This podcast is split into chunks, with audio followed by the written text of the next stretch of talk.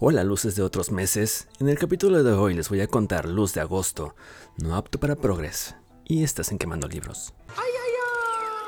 La historia comienza con una chica llamada Lena contándonos que tardó un mes en llegar a Mississippi desde Alabama pues se fue a pata todo el camino y está embarazada. Nos cuenta un flashback de que sus padres murieron, primero la madre y luego el padre, cuando ella solo tenía 12 años. Su hermano mayor le lleva 12 años y se le lleva a vivir con él y su familia, cerca de un aserradero. Lena dormía en un cuartito que le dispusieron, le gustaba cuidar de los niños de su hermano, pero Lena fue creciendo y pues pum, pum, nalgas y chichis y calentura y se daba sus escapillas ahí nocturnas. Abandona a su hermano. Lena va hasta un lugar llamado Jefferson en busca del amor de su vida, Lucas Borch o Burch. Es el padre del niño y se fue en cuanto se enteró que estaba embarazada, pero se fue a, a buscar trabajo, se supone y Lena ya no supo nada del vato y que se lanza a buscarlo. Algunas personas le ayudan eh, dándole ride y la gente va indicándole por dónde se encuentra esa persona con esa descripción. La van direccionando. Cuando va llegando a Jefferson, se ve a lo lejos una casa que se está incendiando. Lena llega al aserradero y se encuentra con un señor llamado Byron Bunch. Bunch. La gente le había dicho a Lena que encontraría ahí a un tal Burch, pero que realmente el vato se llama Bunch, no Burch. Bunch, Burch, como se pronuncia. Byron Butch le platica que no hay ningún Lucas Burch. La muchacha escucha serenamente y le platica su historia de viaje de un mes hasta llegar ahí. Byron le cuenta que la casa que se incendia es de una señora llamada Burden, que según es odiada por los del pueblo, por los viejos del pueblo por ayudar a los negros. Los padres de la señora en su tiempo también los ayudaban, o sea, la ciudad es racista, pero racista en, en serio. Byron continúa contando que en la misma propiedad viven dos vatos que antes trabajaban en el aserradero, un tal Joe Christmas y un tal Joe Brown. Christmas llegó hace tres años, malhumorado y serio que nunca habló con nadie y solo se recogía las virutas de ahí del aserradero con la pala. Dos años después de la llegada de este tal Christmas llega Brown, igual de mugroso, es más joven y está ahí, eh, él se habla hasta por los codos y casi no trabaja. La gente del aserradero casi no lo aguanta, pero las mujeres lo ven guapo. Que los días de paga apuesta todo y pierde todo. También anda con, con una pala el muchacho recogiendo virutas. Y pues nada, se lleva con Christmas. La gente sospecha de que Christmas vende whisky, que lo contrabandea. Al año renuncia Christmas y se le ven eh, los dos juntos en un carro lujoso. Y poco tiempo después, Brown también renuncia. Los de la aserraderos siempre sospecharon de que no fueron sus verdaderos nombres, en especial de Brown, y que las historias que él contaba eran como eh, mentiras también. Byron siente que ya se ha enamorado de esa chica en ese pequeño lapso de tiempo. Creo que estoy enamorado de ti. ¿Qué? ¿Qué? ¿Qué? La chica pregunta si ese tal Brown tiene una pequeña cicatriz cerca de la boca, de color blanco, y pues sí la tenía. Ahora les cuento de este tipo llamado Byron. Byron llegó hace 7 años a la ciudad, esa ciudad Jefferson. Cuando llega Byron, eh, la gente le cuenta chismes de un ex pastor que vive ahí desde hace como 20 años. El pastor Hightower llegó joven con su esposa, a la gente no le gustaba cómo predicaba porque cuando daba sus sermones hablaba de su abuelo en la guerra civil con mucho ánimo, casi parecía un sacrilegio para estas personas. Su esposa se iba cada cierto tiempo a la ciudad, según iba a ver a su familia, según el pastor, pero unas mujeres de la ciudad la cacharon entrando a un hotel. Y así iba saliendo cada semana la mujer hasta que un día paró de hacerlo. Entonces la gente de la ciudad comenzó a creer que, ya todo iba a estar normal y comenzaron a llevarse con la pareja. De la nada, un, domingo, la, señora en la iglesia se pone a gritar como loca. La calman y comienza eh, otra vez sus escapadas. Y en una de esas la mujer muere, según cayó de la ventana de un hotel, porque estaba con otro vato. Y el otro vato lo agarró la policía. Y pues imagínense el chisme en el pueblo todo lo que se armó. Llegaron los del periódico a ver qué onda con el pastor. El pastor fue a misa como si nada, pero sus fieles se salieron de la iglesia cuando entró. Los del periódico le tomaron unas fotos donde se ve sonriendo, como un diablo. Y, la gente comenzó a chismear sobre, sobre eso. Enterraron a la mujer, al pastor ya no lo dejaban entrar a la iglesia, incluso le cerraron la puerta. Y miembros de otras iglesias le dijeron que mejor se fuera de la ciudad. Le dieron dinero, pero él con otro dinero compró la casa donde estaba viviendo y eso no le gustó a la gente. Luego tenía una sirviente negra y como en ese tiempo si eran racistas al mil, pues que llegan los encapuchados del Ku Klux Klan y le dicen que la corra o ya verá. O verás te... Él dijo que no, pero la mujer renunció porque según el pastor le ordenó hacer cosas que no eran de Dios. Luego contrató a un negro cocinero, y que al día siguiente aparece el pastor atado en un árbol desnudo y golpeado. Se había desmayado por los golpes que le dieron. El pastor nunca quiso decir quiénes fueron y la gente le seguía diciendo que se fuera, pero no se fue el pastor y pasaron los años y la gente se resignó a tenerlo ahí me hicieron las paces hasta que un día ayudó a un niño negro a nacer, porque se la pasaba leyendo todo tipo de cosas de religión, historia, ciencia, pero el niño nació muerto y el chisme corrió al pueblo diciendo que era su hijo y que lo mató. En fin, todo eso le contaron al Byron, y Byron se hizo amigo de este pastor. Lo veía todas las noches para hablar, pero nadie más sabía que eran amigos. A la noche siguiente, después de la llegada de Elena, Byron habla con su amigo pastor, todo aguitado y preocupado. Le cuenta al pastor lo que ocurrió ayer que llevaba a la chica al hotel pensión donde él se queda, tratando de que ella no supiera nada de su novio porque se sentía responsable, que, que la chica vino desde quién sabe dónde como para recibir a de golpe la noticia de que su novio es un posible delincuente. Luego, el chisme del incendio, que un campesino se acercó a la casa que se estaba quemando y Brown estaba borracho diciendo que ya no había nadie más en la casa, la casa de la señora Borden, eh, pero el campesino que sube a revisar en los cuartos y que encuentra ya a la señora medio decapitada. Cuando se dio cuenta, el morro ya se había pelado. El campesino baja envuelta a la señora, llama a los bomberos y a la policía. La señora había dado indicación de darle todo su dinero a su sobrino, que vivía en otra parte, y el sobrino dijo que daría una recompensa de mil dólares a quien entrega al culpable. Imagino que en ese tiempo y en ese lugar eh, eso era mucho dinero. O sea, dijeron en una parte que con 50 dólares ya podían dejar de trabajar. En fin, y como ya había corrido la noticia de la recompensa, Brown aparece en la comisaría diciendo que el culpable fue Christmas, que es muy siniestro y amenazante, que tenía una relación con esa doña que amenazaba a Brown con hacerle eh, eh, algo si lo contaba, que la señora les había comprado el coche y que resulta que Christmas es de sangre negra. Y ya con decir que, es de sangre negra, como que los policías ahora sí se pusieron en serio y tomando la atención de todo lo que decía, porque todos se quieren cargar a los negros en ese tiempo. Y cuando Byron le dijo esto al pastor, también el pastor se preocupó por el destino del vato Christmas, porque en donde lo agarren, pues pújale. Byron cuenta que encerraron a Brown y solo lo sacan de la cárcel cuando van a buscar a Christmas y Byron le dice al pastor que no le ha dicho nada a la morra Lena. El pastor sabe que se ha enamorado. Byron dice que luego Lena se podrá casar con su Lucas Borch cuando tenga el dinero de la recompensa. Un par de días antes del incidente del incendio, Christmas estaba nervioso. Estaba dividido entre vivir como blanco o vivir como negro, porque se sentía cómodo entre la gente negra, pero la gente negra lo despreciaba por ser blanco mientras que los blancos lo toleraban, pero Christmas no toleraba a los blancos.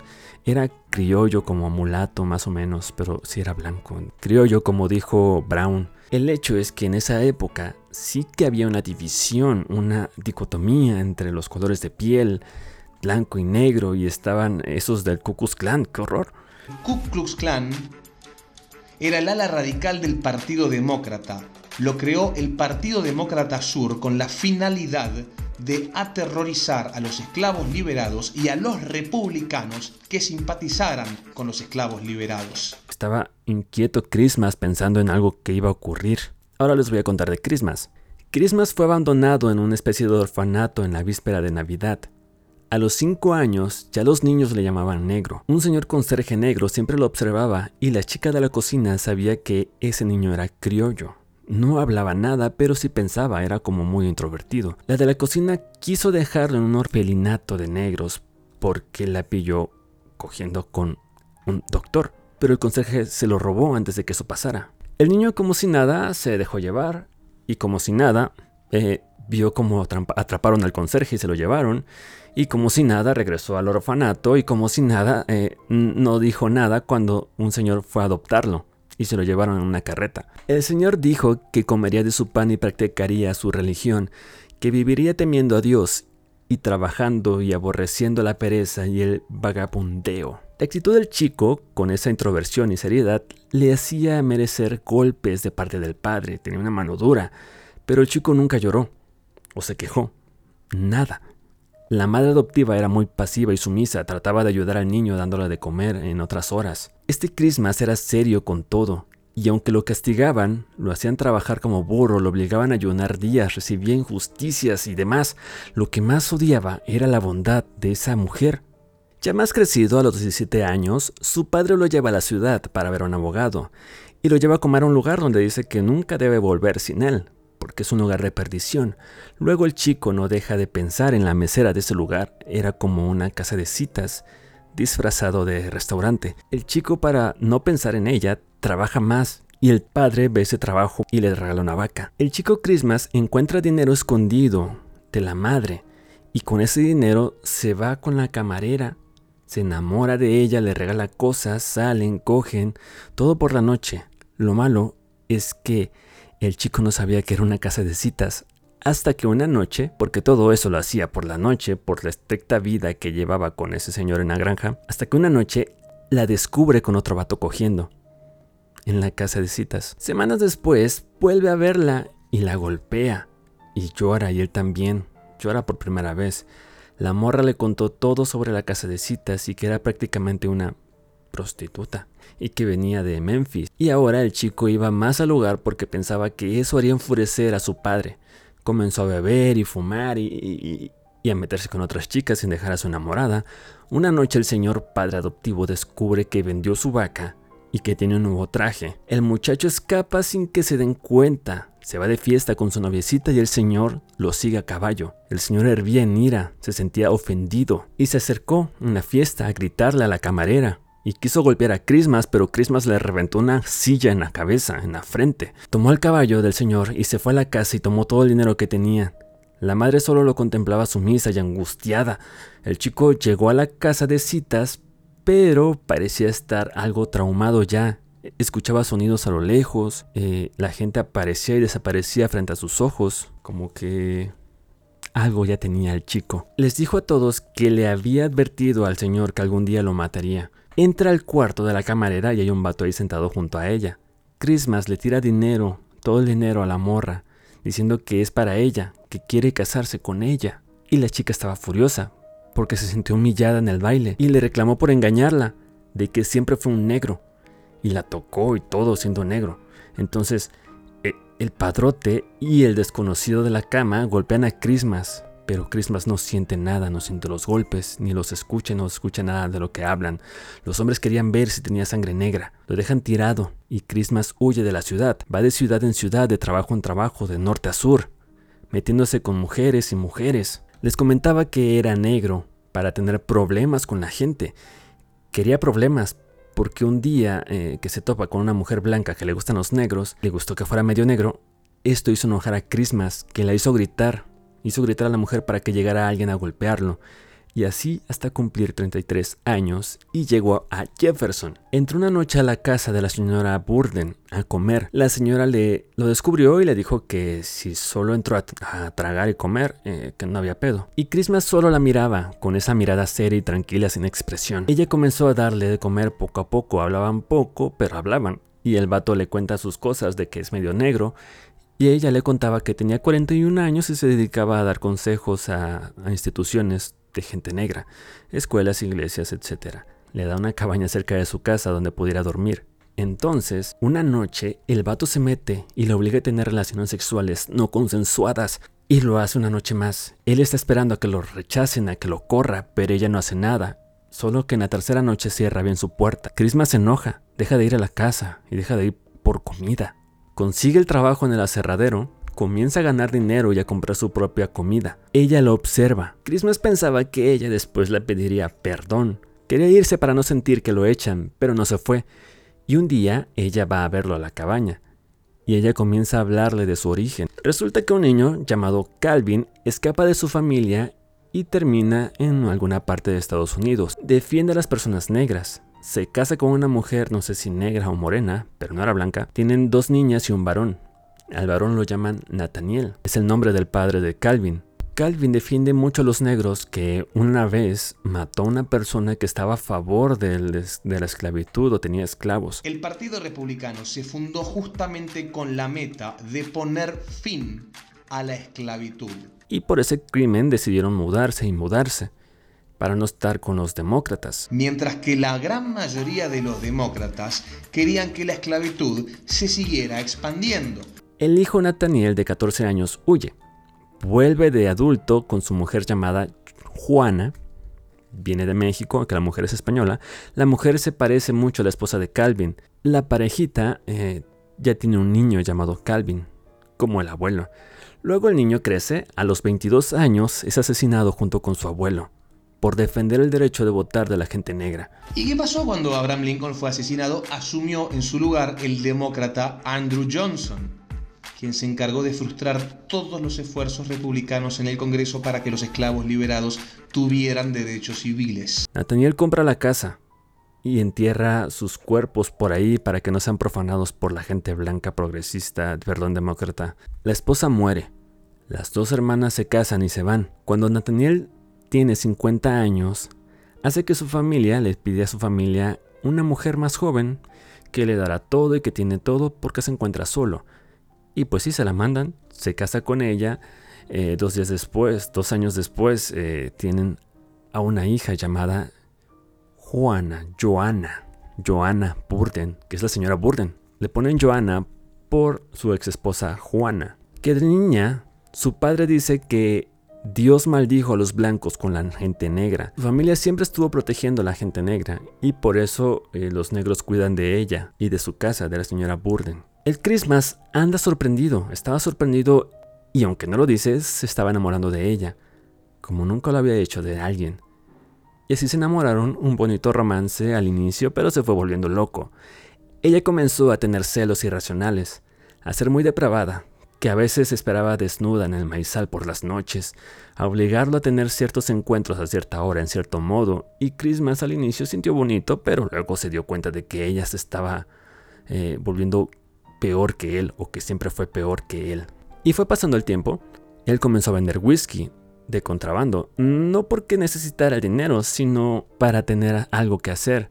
Sentía que estaba condenado a ocultar cosas a las mujeres. Ella se empezó a poner gorda, Christmas la engañaba cuando se iba a Memphis a vender su whisky. Luego hubo pasividad en su relación, como si se hubiera muerto el amor. Esto inquietaba a Christmas, pensaba que se estaba volviendo loca, y ahora él pensaba todo el tiempo en ella. Christmas sentía que estaba como en el fondo de un abismo. Ella comenzó a sentir el llamado de hablar con Dios. Se resistía hablando en voz alta que quería seguir pecando, hasta que un día se dio, se arrodilló y rezó.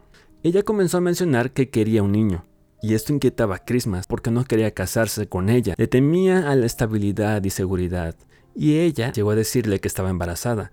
Y Christmas pensaba huir, pero el niño no aparecía. Entonces fue cuando conoció a Brown, que era un chavo que solo hablaba y hablaba y pensó que podría involucrarlo en lo que la venta de whiskies y hacerlo obedecer solo para hacerlo un hombre de provecho, aunque sea un imbécil.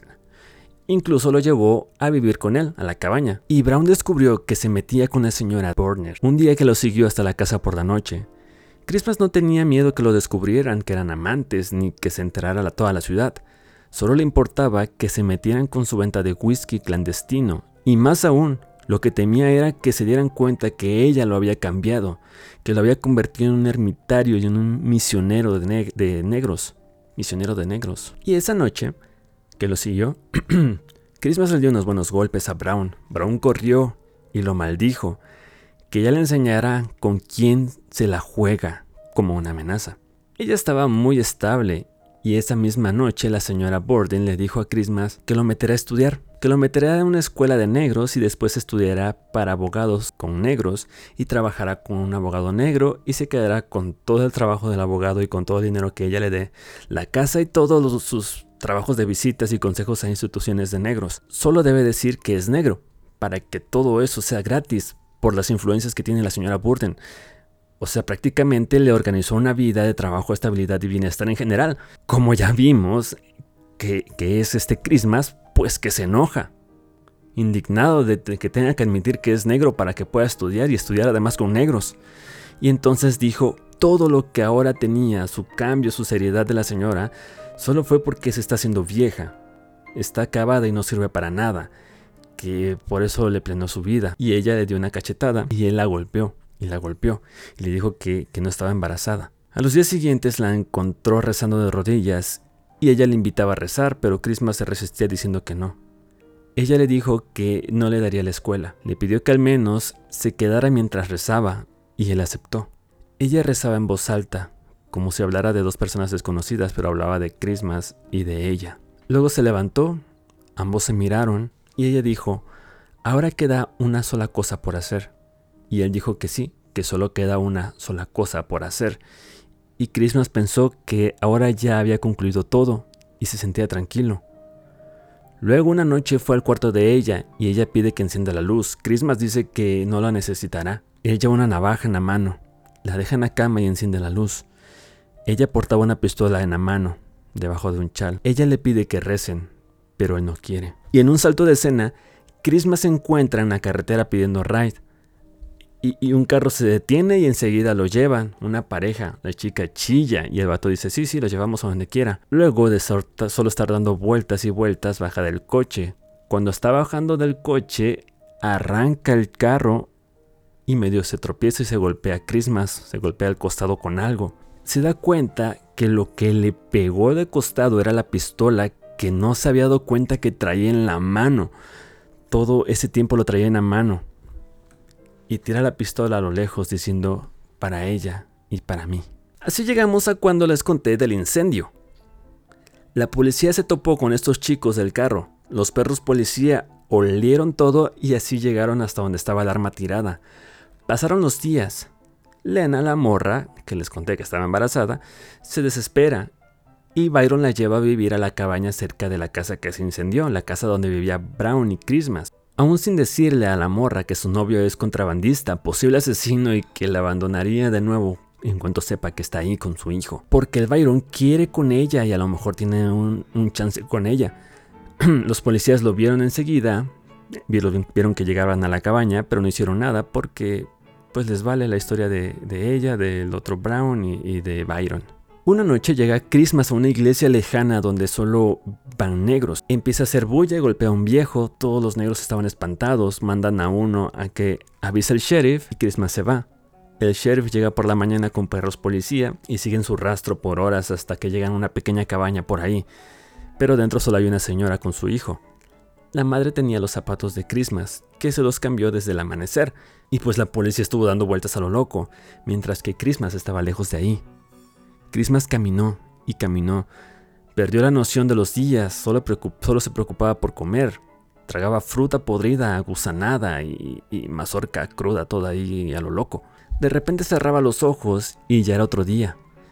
No se daba cuenta cuando empezaba a correr ni cuando entró a una casa a robar comida. Tenía como lagunas mentales. Preguntaba qué día era la gente que lo veía, negra o blanca, la gente se sorprendía, se espantaba porque reconocían a Christmas. Seguía su camino, derecho, derecho, no importando cruzar bosques, pantanos o lagos, quería llegar al lugar donde creció, donde se hizo hombre. Hasta que un día le pregunta por el día. El joven de la carretera negro no tenía ninguna expresión y le dijo la el día y hacia dónde iba. Entonces Christmas sabe que no lo reconoce y que está a 20 millas de Jefferson. Se monta en la carreta con el chico y se van a la ciudad y él se queda dormido.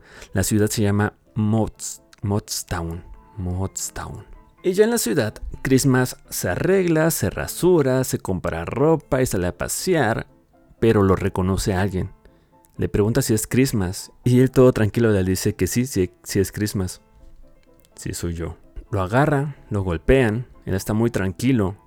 Se empieza a juntar la gente y de la nada sale un viejito de entre la chusma el viejito lo ve, lo contempla y saca un bastón y le empieza a pegar a Christmas y le dice que deberían de lincharlo colgarlo ahí mismo. Pero la policía local mete a Christmas en la cárcel en lo que llegaban los de Jefferson y alguien se lleva al viejito que estaba todo alterado gritando que lo cuelguen. lo llevan con su esposa, su esposa la calmó, pero más tarde los viejitos regresaron a la plaza. Estos dos viejitos tenían unos 25 años viviendo en esa ciudad, pero nadie los veía ni los conocía, en especial a la señora. En la cárcel, Todavía había gente chismosa queriendo ver al asesino. Llega el sheriff de Jefferson. Antes de subir a Christmas al coche del policía, la viejilla, esposa del viejillo, sale delante de ellos para contemplar a Christmas y luego se va.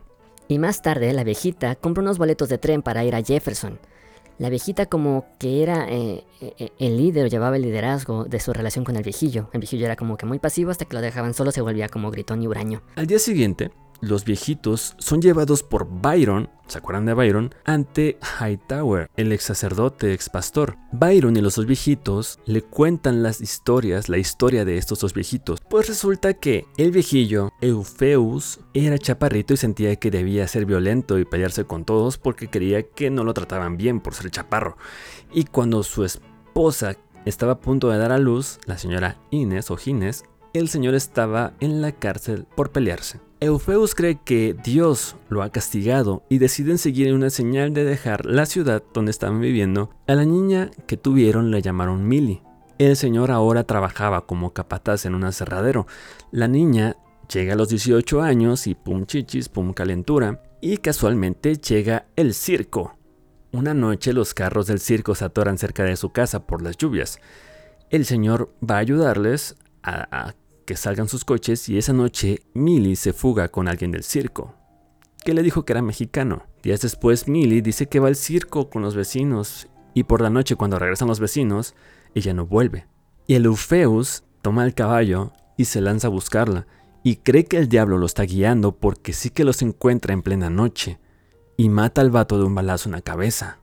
Porque sabía que no era mexicano, sino que era un negro y que le engañó. Se lleva a Millie hasta la casa y le pega en la cara gritándole a su esposa que le pregunte qué trae dentro. Que una vez esta señora le dijo a Eufeus que el diablo lo dominaría y le reclamaría sus derechos. chica quedó embarazada. El señor todo progre buscó por todos lados un pañuelito verde, pero nada. El dueño del circo le dijo que el vato sí tenía sangre negra y pues ningún reclamo ni nada por asesinar a alguien. Eufeus busca con violencia a médicos, se metía a las iglesias y gritaba que deberían matar a todos los negros y pues en una de esas lo encierran en la cárcel. Luego lo liberan, antes de que naciera el bebé de Millie. Eufeus ya estaba muy pasivo como si hubiera aprendido algo de las iglesias. Y una noche Millie le dice a su madre que, va a dar a luz. La madre le dice a Eufeus que se lance por un médico. El señor sale. La señora y Millie esperan horas y la señora se asoma para ver si ya volvió a su esposo y resulta que todo ese tiempo ha estado sentado en la puerta de enfrente con su arma. Cuando el señor la ve le dice que se regrese a, la casa, que el diablo recoja su cosecha. Fue él quien la sembró. La señora acompañó a su hija. Eufeos vio desde el corredor a su hija, la vio morir. Luego se fue. La señora se hizo cargo por, por varios meses del bebé. No sabía dónde estaba Eufeus, solo recibía un cheque cada mes y dos días antes de Navidad, ella salió a cortar leña y cuando regresó, unos minutos después, el bebé ya no estaba en la casa. Y después de Navidad regresa Eufeus diciendo que se mudarán. La señora pensó que a lo mejor eh, el niño estaba en la otra parte donde se iban a mudar, pero no estaba. Preguntó qué le hizo Eufeos le dijo que es la abominación de nuestro Señor y yo soy el instrumento de su voluntad. Eufeos trabajaba en Memphis, la señora pensaba que a lo mejor estaba ahí y sí lo veía y le hacía su ropita al niño. No sabía nada, porque Eufeos no le decía nada. Y pasaron cinco años y se mudaron a Mottstown. Y la señora insiste en saber qué pasó con el niño, que no le ha dicho nada sobre él en cinco años. Y Eufeos dice que ha muerto para ella, para él para Dios y para el reino de Dios. Eufeos creía que Dios le hablaba, que Dios quiso que le pusiera frente a una puerta y que llegara alguien del orfanato, y las mujeres, no la directora, le pusieron crismas como sacrilegio por esas fechas, y que Dios le encomendó vigilar al niño. Y Eufeus trabajaba en las calderas de ahí, y lo vigilaba, y veía que los niños no jugaban con él, y lo llamaban negro. Hasta el, el propio Eufeus le preguntó al niño ¿Por qué estaba solo ahí? El niño Christmas no respondió. Eufeos preguntó si cree que eh, era negro porque Dios lo había marcado así, y Christmas preguntó si Dios también era negro. Eufeos dijo que él y Christmas solo eran parte del, designio de Dios, que será su voluntad, que son parte de la venganza de Dios. Y el pequeño Christmas se fue corriendo. Un día, este, Christmas le preguntó a un negro por qué era negro. No sé si recuerdan que un negro lo observaba en el orfanato, creo que era conserje. El señor responde a Christmas que era peor él que un negro, que no sabe lo que es y nunca lo sabrá, que solo Dios lo sabe. Y así el señor Eufeos lo vigiló hasta que se lo llevaron en una carreta a la granja. Luego Dios le dijo que se pondría, se podría retirar porque ya no quedaba ningún pecado, solo el de las mujeres. Fue entonces cuando se mudaron a Mottstown. Pero Dios seguía hablándole por las noches, diciéndole que el bastardo inmundo seguía, eh, seguía habitando su tierra. Ahora regresando a la trama del presente de la casa incendiada días después, estaban los tres hablando con el reverendo. El reverendo les dijo que, que esperaban que hiciera él, la señora viejita dijo que pues es su abuela, que no la había visto en 30 años, solo quería tener un día sola, a solas con él. El reverendo está enojado preguntando que diga qué es lo que quieren que haga. Byron dice que es algo triste que Christmas no ha confesado nada y que solo tienen la palabra de Brown, que el reverendo ya es viejo, que podría eh, decir que Christmas estaba esa noche y todas las noches que según estuvo con la señora Borden con él, y el reverendo se enoja y se exalta y les dice, claro, claro, al final yo soy el viejo, ya viví, ya llamé, ya todo, ya no tengo quien amar y quien me ame. Y aunque estaba furioso, temblaba de miedo y sudaba y grita que no quiere hacerlo y los corre de su casa. Pero justo, justo cuando llegan a la cabaña, Lena está dando a luz, bueno, está empezando su labor de parto, y Byron se lanza otra vez con el reverendo, lo manda a la cabaña en lo que él busca, que él busca un médico. Cuando llega él con el médico ya había nacido el bebé. Lena estaba algo preocupada porque la señora abuela de Christmas no dejaba de decirle Joe al bebé y a ella Millie. Por la mañana, Byron renuncia a su trabajo, el reverendo se entera, Lena le dice que hace una semana Byron le pidió que se casara con ella, pero ella lo rechazó, y que esa misma mañana Byron le dijo que haría traer a su novio. Creo que a lo mucho van como dos semanas desde que llegó la morra, o sea, para que no se pierdan en el tiempo. Entonces Byron, bien decidido, habla con el sheriff, le pide que lleven a Brown o a Porch a la cabaña donde está esa mujer con su bebé, el hijo de este vato. Pues él dice que sí y se despide respetuosamente. Un policía jala a Brown y se lo lleva hasta la cabaña. Brown estaba todo nervioso pensando que no iba a recibir su recompensa. En la cabaña lo meten. Brown se sorprende de ver a Lena. Titubeaba todo nervioso, pues la había dejado, la había abandonado con un niño. Dice que qué bueno que llegó porque hace un mes que anda por ahí y que le mandó un recado con un señor y hasta dinero para hacerla traer. La chica sabía que mentía que le había quitado su libertad al presentarse ahí. Brown se acerca a la ventana diciendo que conseguirá dinero que, le pertenece y tiene muchos enemigos que se lo quieren quitar y que luego hablan y adiós y que se va corriendo. Para esto el chismoso de Byron, que ya se supone se iba a ir, está observándolos desde lejos, entonces decide seguirlo. Brown llega a unas vías, en una cabaña le pide a una señora que vaya con el sheriff y le dé una nota. La escribe, le paga unas monedas, manda a un chico. La nota decía que le dieran su dinero a ese chico. Luego Brown se va a una colina. Byron llega con él, pelean rápidamente. Byron pierde, se queda tirado. Y Brown anda muy loco y desquiciado, paranoico, se sube a un tren en movimiento. Entonces Byron regresa en carreta todo golpeado a la ciudad, pensando en qué contarle a Lena. Y en la carreta, en el camino, el de la carreta le dice que hubo un revuelo en la ciudad. Porque mientras eso pasaba con Byron, el viejito Eufeus estaba gritando como loco en la plaza. La viejita fue a hablar con el sheriff para que le dejara hablar con su nieto. La dejaron. Ella comentó algo sobre su vida y que debería ir a hablar con el reverendo, refugiarse ahí.